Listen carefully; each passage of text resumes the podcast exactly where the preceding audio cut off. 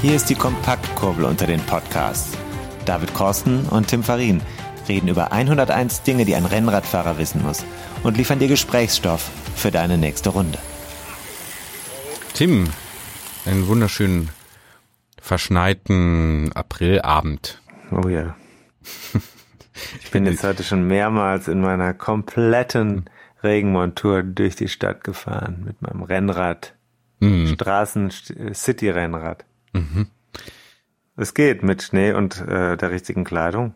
Ja, denke ich. Für mich wäre das natürlich nichts. Denk ich mir. Hast du denn auch geschaltet beim Fahren? Oh ja, ich habe äh, geschaltet und dabei ist mir aufgefallen, dass die Schaltgriffe meines Stadtrennrades ja.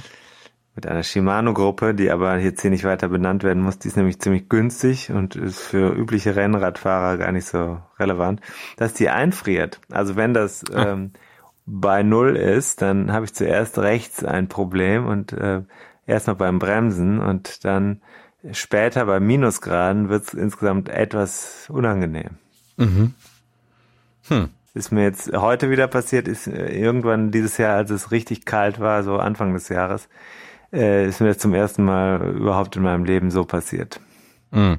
Ist das eine Frage der Qualität? Habe ich noch nicht, ehrlich gesagt, noch nicht genau äh, nachgeprüft. Aber da ich eine ganz klare Korrelation zwischen Temperatur und Verhalten sehe, muss es da vermutlich ähm, ja, irgendeine Anfälligkeit, was die Züge anbelangt oder so geben. Also ich gehe mal davon aus, dass da ja, ein Mechanismus ist, der eher äh, bei Kälte eben schwergängig wird. Vermutlich hat das ein, ist das ein Qualitätsproblem. Ja. Mhm. Ja, und damit sind wir auch schon mittendrin eigentlich im Thema, über das wir jetzt sprechen möchten hier in dieser Folge. Mhm. Kapitel 3 deines Buches 101 Dinge, die ein Rennradfahrer wissen muss, im Gutes Bruckmann Buch, Verlag erschienen. Gutes ja. Buch, immer noch sehr gut. Übrigens, weißt du was? Ja. Bei Wetter wie heute, ne? Ja. Was meinst du, was passiert dann mit dem? Also draußen hat es heute den ganzen Tag geschneit, geregnet. Ist zwar April und eigentlich Fahrradfrühling, aber es war den ganzen Tag Schiedwetter. Mhm. Was passiert mit dem Buchverkauf? Kann man bei Amazon ganz toll sehen. Amazon, niemand sollte bei Amazon bestellen, oder? Ich bin da nicht so orthodox. War natürlich Quatsch. Leute, bestellt das Buch, wo ihr wollt. Was da passiert, ähm, ja, Wettereinbruch, Verkaufseinbruch, oder? Das ist also tatsächlich meine inzwischen ganz offensichtlich gemachte Beobachtung, dass wenn die Wetterbedingungen sich umgekehrt proportional zur Erwartungshaltung der Hobby-Fahrradfahrer verhalten, mhm. dass dann der Buchverkauf live absinkt. Und mhm. zwar wirklich, es ist erstaunlich. Ich hatte die Hypothese formuliert im letzten Jahr und äh, habe das jetzt in den letzten Wochen äh, immer wieder verifizieren können. Mhm. Hm. Äh, Danke ja, Amazon. Das äh, tut mir leid. Also wird ja bei Amazon das Buch bestellt, worüber ich sehr glücklich bin. Auch wenn ich mich freue, wenn es beim lokalen Buchhändler bestellt wird. Und bei Amazon kann man aber ja diese Daten sehr schön sehen. Mhm. Ja. Also an Amazon und dem lokalen Buchhandel scheiden sich die Geister und an den Schaltgruppen ja auch. So oh, der ja. Untertitel des dritten Kapitels im Buch. Sag mal warum? Weil es erstmal einen traditionellen, einen ruhmvollen Namen gibt. Campagnolo, hast du schon mal gehört? Ja, ich kenne zwei. Campagnolo und Shimano. Okay. Also das ist natürlich schon mal ganz gut. Shimano ist sozusagen das Neue. ist natürlich auch nicht mehr so ganz so. Und Campagnolo ist das, was die Traditionalisten, die früher Rennrad gefahren sind, sagen wir mal in den 70er und 80er Jahren, selbstverständlich an ihren Fahrrädern hatten. Mhm. Hochwertige Gruppe. Also es gab, das gab nur Campagnolo. Eigentlich ja. Und mhm. das ist das, was das Rennradfahren ausgemacht hat. Mhm. Die italienische Traditionsmarke, mhm. gegründet von äh, Tullio Campagnolo. Das klingt ja schon, oder? Und ähm, das ist eine Marke, die bis heute sich erstaunlicherweise im Markt erfolgreich, wie es wirklich um die Wirtschaftlichkeit des Unternehmens bestellt ist, das war immer wieder sehr fragwürdig. Aber die hat sich bis heute behauptet und bringt immer wieder erstaunliche neue Ideen auf den Markt. Und im Moment, ich kriege ja immer diese ganzen Pressemitteilungen, so hat man auch das Gefühl, die sind sehr, sehr aktiv. Also die gibt's, das sind die, die, die, äh, sagen wir mal, für Leute, die Wert auf einen traditionsgerechten und auch eher hochwertigen Zugang zum Sport legen. Da ist das diese Marke. Mhm. Ich kenne Leute, die würden gar nie ein Rennrad fahren, was nicht mit Camper ausgestattet ist. Ja, aber sind die jetzt wirklich besser oder ist das äh, wirklich eine Frage des Markenfetischismus und der Tradition, in der man sich da sieht? Ich würde jetzt mal ganz allgemein sagen, dass der Grund, warum es andere Marken gibt, die inzwischen sehr erfolgreich geworden sind, auch die vorhandene Qualität dieser neuen Marken, weil die ja inzwischen alle gar nicht mehr neu sind. Also, ähm, das ist jetzt eine diplomatische Antwort, ne? Ist aber auch schwierig, weil das ist jetzt so ein wirklich ein vermintes Gelände. Mhm. Ganz sicher ist es so, dass Campagnolo heute Top-Ausstattung herstellt. Mhm. Zwischendurch gab es, so hieß es immer wieder, das war auch in Tests so, sag ich jetzt mal aus dem Hinterkopf und salopp, äh, so ein bisschen so ein Qualitätshänger. Es gibt zwei andere große Challenger, beziehungsweise einer ist inzwischen ja, wie du jetzt selber weißt, der, der Dominator der Branche, das ist Shimano, das ist ja auch von wirklich von jedem Damenrad, äh, Herren mhm. äh, äh, Pedelec bis zum äh, bis zum Rennrad eben ist das eigentlich die universelle Marke. Mhm. Und dann gibt's noch die Firma SRAM, mhm. von manchen SRAM oder SRAM ausgesprochen oder SRAM. SRAM. Schon genau. gehört, ja. Das ist auch eine, das ist jetzt quasi wirklich äh, der Newbie, äh, so mhm. auch inzwischen über 30 Jahre alte Firma, die aber jetzt eigentlich mhm. erst so äh, seit, äh, ja, weiß weiß ich, 15 Jahren oder so im Rennradmarkt äh, punktet und mhm. alle drei sind eigentlich, würde ich sagen, auf der gleichen Höhe. Mhm. Amerikaner, aber, ne? Oder? Die sind Amerikaner, die mhm. Shimano ist, sind Japaner. Mhm. Ähm, und die machen das alle auf einem sehr guten Niveau. Ich kann sagen, ich habe das alles natürlich auch schon ausprobiert. Es gibt kleine Unterschiede im Handling. Mhm. Ich hätte jetzt, würde jetzt nicht sagen können, welches, welche technisch überlegen sind. Ich kann nur sagen, dass äh, ich selber gerade im Moment Shimano-System fahre. Ich hatte aber auch mal so ein Testrad mit der äh, besten Camper Gruppe drauf, die war elektronisch und die hat sich aber gleichzeitig so angefühlt, als ob man da irgendwie was ganz altes Mechanisches benutzt hätte, was, was schon sehr bewusst so war. Mhm. Weil ich glaube, dass die natürlich diesen traditionellen Aspekt versuchen weiter hochzuhalten, dieses Gefühl dafür, man hat da etwas was mit mechanischer Präzision bedient wird. Mm, ja, wie funktioniert das denn genau? Dieses mechanische Gefühl bei einer elektronischen Schaltung. Also ist äh, so ein Zwischenmechanismus in dem Hebel drin. Da, da ist so ein, das, was so klickt oder was so ein, so ein Gefühl der gibt, dass da gerade bevor du den Impuls auslöst, als ob du wirklich einen mechanischen Impuls äh, äh, du machst ja bei einem bei einem äh, elektronischen Hebel musst ja nichts Mechanisches mehr in Bewegung setzen, sondern schickst nur einen elektronischen Impuls raus. Da brauchst du ja eigentlich kein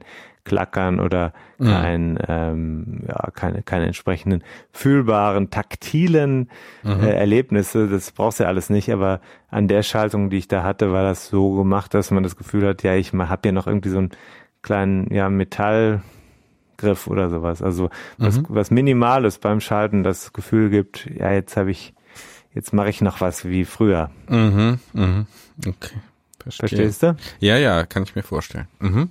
Und das ist natürlich eine bewusste Entscheidung. Das habe ich jetzt bei meiner Shimano-Gruppe, die auch elektronisch ist, nicht. Da drücke ich auf den Hebel oder ziehe am Hebel und höre den Motor und weiß genau, das funktioniert genauso, wie ich es gerne hätte mhm. und äh, bin damit auch sehr zufrieden. Ich will, brauche das nicht. Ich brauche diese Nostalgie nicht. Ich will eine Schaltgruppe, die genau die Kette dahin wirft, wo sie hin soll. Mhm. Und das tun letztlich alle am Markt? Ja, oder? ja, ja. Mhm. Und da gibt es natürlich ja unterschiedliche, man kann ja bei den Preisen gibt's riesige Varianten mhm. und es gibt eigentlich immer klassische Einteilungen, es gibt Einsteigergruppen, es gibt eine Mittelklasse und eine Topklasse, die gibt's dann immer noch mit elektronischer Ausstattung oder eben auch nicht. Mhm. Und das sind so die Unterscheidungen. Also die sind auch alle in ähnlichen, klar, weil die auf die gleichen Zielgruppen gehen, sind die da ähnlich von den von den Ansätzen. Mhm, aber sind jetzt da die Top-Top-Klasse, ist das jetzt wirklich so viel besser als die Einsteigerklasse oder kann ich auch wenn ich jetzt irgendwie schon teures Rad gekauft habe, du hast ja letztes Mal gesagt, so 1000 oder vorletztes Mal, erste Folge, glaube ich, 1000, 1500 Euro mh, hm, plus hier und da, ne, so eine Schaltgruppe, was kostet die? Ja, das, das ist jetzt die Frage, was kostet die Schaltgruppe für dich als Endverbraucher? Ja, sag, sag so eine die kostet dich natürlich viel mehr, wenn du dir so im Geschäft kaufst, als wenn du jetzt ein fertiges Rad kaufst, wo entscheidend ist, was hat der Hersteller, wenn der, wenn du ein Rad für 1500 Euro kaufst, dann dann kannst du sehr klug ein Rad auswählen, bei dem eine sehr gute Gruppe dran ist. Also eine mhm. Schaltgruppe mit Bremssystem. Das ist ja alles meistens aus einem Guss und äh, dann weißt du ungefähr, was dich das als Verbraucher kostet. Du kannst ja immer nachgucken. Und dann hast du vielleicht beim Rahmen etwas gespart. So, das, das ist so eine taktische Entscheidung, wenn man Geld sparen will. Die Dinger leben ja lange, also die sind ja wirklich viele Jahre ähm, äh, im mhm. Einsatz, mhm. diese Schaltgruppen. Mhm. Kannst du im Notfall mhm. auch mit einem neuen Rahmen wiederverwenden. Also manche kaufen ja eigentlich nur die, den, die Schaltgruppe. Und ich habe auch selber mein, mein erstes Rennrad, was ich äh, viele Jahre hatte, das habe ich verkauft, also da war der Rahmen gerissen, aber das habe ich noch für einen vernünftigen Preis losgetreten, äh, hatte nämlich eine Shimano Ultegra drauf, eine Gruppe, die war eigentlich vollkommen in Ordnung. Alle Teile waren noch gut und dann hat, glaube ich, der Käufer gesagt, komm, das ist eine gute Gelegenheit, um diese Schaltgruppe zu übernehmen mit dem mhm. Rahmen ist er hoffentlich nicht mehr gefahren. Der hatte nämlich ein Haares mhm. oben oberhalb mhm. äh, des mhm. Vorderrads, also oben mhm. oberhalb der Gabel. Mhm. Aber meine Frage war ja, die Top-Klasse, die Einsteigerklasse, sind die Unterschiede qualitativ, qualitativ. im Handling ja. ähm, wirklich so groß? Die Unterschiede sind, äh, wenn du äh, häufig äh, auf dem Rad gesessen hast, sind die Unterschiede groß. Das ist dann wirklich eine Frage von Geschwindigkeit und Präzision in der Schaltung mhm. und von Fehleranfälligkeit. Aber äh, das Ding ist, dass äh, natürlich es also ein Race to the Top gibt. Niemand verzeiht eigentlich schlechte Ware, insbesondere mhm. wenn es sportlicher Einsatz ist. So gibt es eine Notwendigkeit unten in diesen Einsteigergruppen, ähm, dass das alles funktioniert. Ich kann mich auch erinnern, ich hatte irgendwie mal diese Shimano 105er vor vielen Jahren, äh, dass die Einstiegsgruppe, so das war so ein bisschen so ein rustikales Erlebnis. Das hat auch alles funktioniert, war, war das so ein, so ein bisschen hemdsärmlich im Gefühl. Und äh, heute ist das, ich muss sagen, das ist schon eine ganz andere Kiste. Das, das fühlt sich alles viel, viel besser an und die Qualität ist da jetzt wirklich viel besser geworden, so dass man sagen muss, eigentlich ist das kein Hemmschuh mehr, wenn du dir so eine Gruppe aufs Rennrad machst. Nur klar, also das ist ja auch so ein Materialismus dieser Sport und dann willst du halt auch, dass es präziser geht und dann willst du, du willst es einfach noch ein bisschen dicken besser haben. Und das kriegst du dann auch. Mhm. Okay. Also eher Detailunterschiede. Ja, aber so ist es, wenn du etwas dann gerne machst und länger machst, dann ja, werden die Details plötzlich zu wichtigen Aspekten deines Sports. Ja, das ist ja beim Handwerker auch so, ne? Der eine Hobel ist dann halt ein bisschen besser als der andere, aber es macht irgendwie mehr Spaß dann, ne? Genau und die Marken sind ja unter Druck. Sie müssen immer Innovationen liefern. Das ist halt ähm, ja so dieses Naturgesetz der Branche inzwischen. Das wird dann jährlich wird quasi das Rad neu erfunden. Mhm. Und das führt natürlich auch dazu, dass gerade in den Top-Gruppen äh, dann immer die Innovationen in den Markt kommen. Das ist zum Beispiel die Anzahl der Gänge, die hinten auf dem Ritzel möglich sind. Oder das ist, sind neue Fragen, wie man die Impulse elektronisch jetzt übertragen kann, also kabellos. Ne? Das sind alles so Sachen, die im Laufe der Zeit passiert sind. Die kommen natürlich zuerst über die von oben mhm. Markt. Profisport dann. Mhm. Mhm. Verstehe. Ähm, ich habe noch eine ganz blöde Frage, weil ich mich ja gar nicht auskenne. Ähm, wie viele Gänge muss ich denn so haben? Also heute hat ein Rennrad üblicherweise, also die, ich glaube, üblicherweise haben die hinten elf Gänge und vorne zwei. Mhm. Niemand fährt mehr mit einer Dreifachkurbel vorne. Ich wüsste überhaupt nicht, wann ich das das letzte Mal gesehen habe. Ich habe einmal auf äh, Lagomera hatte ich ein Mietrad, das war schon uralt und das hatte eine Dreifachkurbel vorne. Das heißt, dreifach heißt, du hast vorne drei Ringe. Mhm. Und das gibt's eigentlich heute nicht mehr. Das hat verschiedene Gründe. Da gibt's also Möglichkeiten, das alles mit zwei Ringen auch zu simulieren. Das, äh, das ist ja weniger Gewicht am Rahmen und so und auch mhm. weniger Schalterei. Ähm, und äh, insofern, heute ist es eigentlich so der Standard 2 und 11 zu haben, vorne 2, hinten 11 oder 12 sogar. Und 13 gibt es jetzt auch schon hinten. Es war so eine Innovation vor einiger Zeit, dass man sagt, ich kann 13 verschiedene Gänge hinten mit einem vorne durchschalten. Ja, und dann äh, hast du noch äh, jetzt den tollen äh, Innovationsschub, dass du gar keine Gänge vorne mehr umlegen musst, sondern mit einer Einfachschaltung hinten, äh, also mit einem vorne und hinten einem entsprechenden Ritzelpaket alles durchschalten kannst. Gibt's auch schon. Mhm. Ob das jetzt allerdings richtiges Rennradfahren ist, sei mal dahingestellt. Ist dann auch wieder so eine Glaubensfrage wahrscheinlich, ne? Ja. Mhm. Wird man sicherlich so schnell nicht bei der Tour de France sehen. Mhm. Okay. Also ist das so ein Hingucker, ähm, wenn man sich draußen mal trifft als Rennradfahrer, äh, checkt man da so ein bisschen das Material ab, was fährst du für ein, was hast du für einen Helm, für ein Trikot und dann guckt man aber auch so zum Ritzelpaket, was äh, da drauf steht oder was das, wie viele das sind und ja, so weiter. Steht ja, das ist ja offensichtlich, äh, es steht ja auch an anderen Stellen drauf.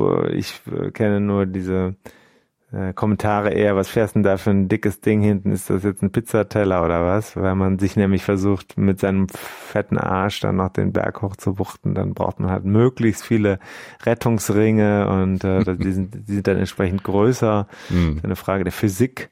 Aber das ist ja unspezifisch, also hat nichts mit der Marke zu tun. Okay. Ähm, ich habe jetzt ehrlich gesagt nicht erlebt, dass man sich da gegenseitig runterdisst, weil der eine eine Campagnolo Schaltgruppe hat und der andere eine von Shimano fährt oder Rotor gibt's auch noch. Das würde jetzt eher auffallen, das würde man dann eher sagen, boah, da ist aber jemand, der sucht sich seinen eigenen Weg. Mhm. Das ist nämlich auch noch eine Firma, die es sich erlaubt hat, das mal so mit einem neuen Weg zu versuchen. Mhm in diesen ja doch eigentlich schon sehr besetzten Markt reinzugehen. Das ist ja nicht so einfach. Das ist also, äh, man muss ja da irgendwie immer zu seinen Kunden kommen. Und ähm, so das Fahrradgeschäft ist äh, ja schon mit diesen starken Marken besetzt eigentlich. Mhm.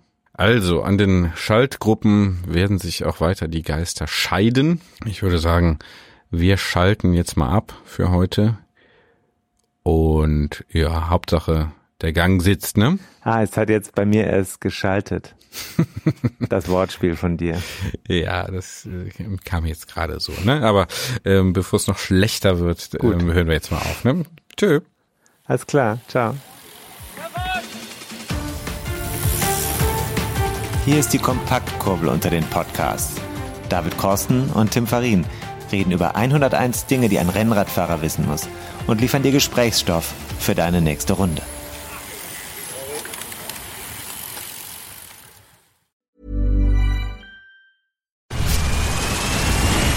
Where's that dust coming from?